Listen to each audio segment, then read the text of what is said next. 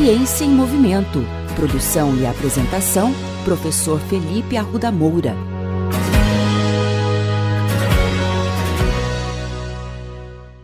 Olá, bem-vindos de volta.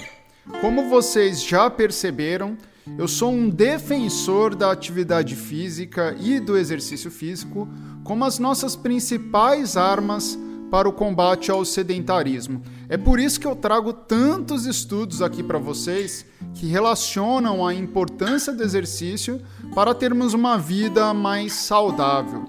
Mas, infelizmente, nem sempre a prática de exercícios físicos leva a uma vida mais saudável. É isso mesmo que vocês ouviram.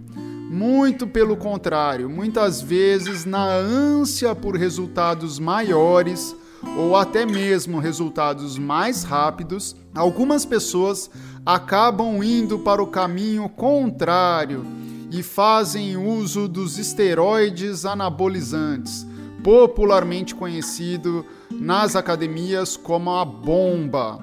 A situação é ainda mais grave porque o uso de anabolizantes entre os jovens tem aumentado demais, a ponto da Sociedade Brasileira de Endocrinologia e Metabologia soltar uma nota sobre o assunto.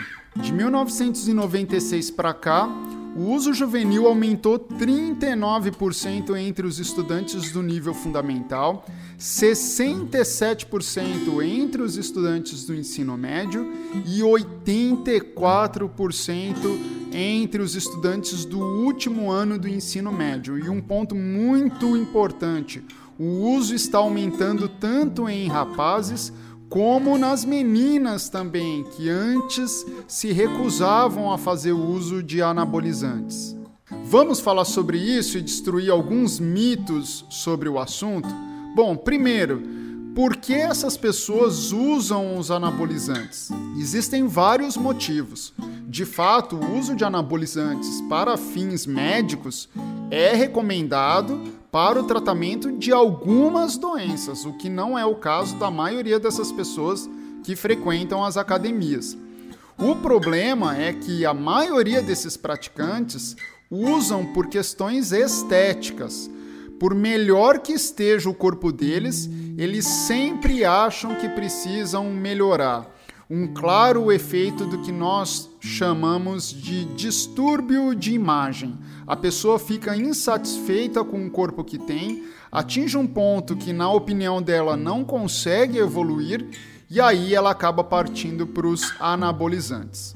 Outro ponto importante são as competições de fisiculturismo. Um estudo recente publicado na Scandinavian Journal of Medicine Science in Sports mostrou que quase 80% dos competidores já usaram anabolizantes pelo menos uma vez no passado. E aí vem o um ponto mais importante: quais são os riscos desse uso? Os riscos são altíssimos, mesmo para aquelas pessoas que dizem que irão utilizar apenas uma vez e nunca mais usar.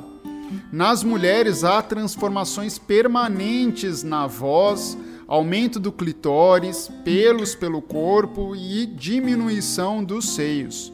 Nos homens, há redução dos testículos, impotência e aparecimento de mamas, e em ambos os sexos, o mais grave, além de possibilitar a redução do crescimento, caso seja utilizado entre os jovens, existe um risco altíssimo de câncer no fígado, alterações cardíacas com risco de morte súbita e algumas paranoias, alucinações e etc.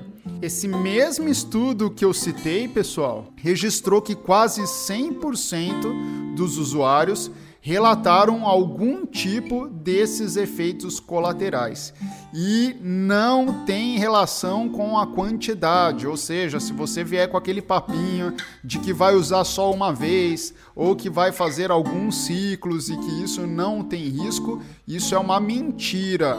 o primeiro uso ou uma dose única já incide em grandes riscos de ocorrerem esses efeitos colaterais. Se você é pai ou mãe, eu tenho certeza que você deve estar se perguntando agora se você deve tirar o seu filho que é adolescente da academia. De maneira alguma, eu já falei aqui muitas vezes da importância da prática de exercícios físicos e até mesmo da academia para jovens. O ponto é que você deve ficar atento às mudanças físicas e de comportamento do seu filho. Se o seu filho ou sua filha mudar a aparência muito rapidamente, ficar muito forte no intervalo de tempo muito curto, é, emagrecer demais, tiver mudanças comportamentais, vale a pena sim bater um papo com ele e investigar o que está acontecendo. Para você que faz uso de anabolizantes ou até que está pensando seriamente em usar, pare agora e procure um psiquiatra ou um terapeuta. Você já está doente.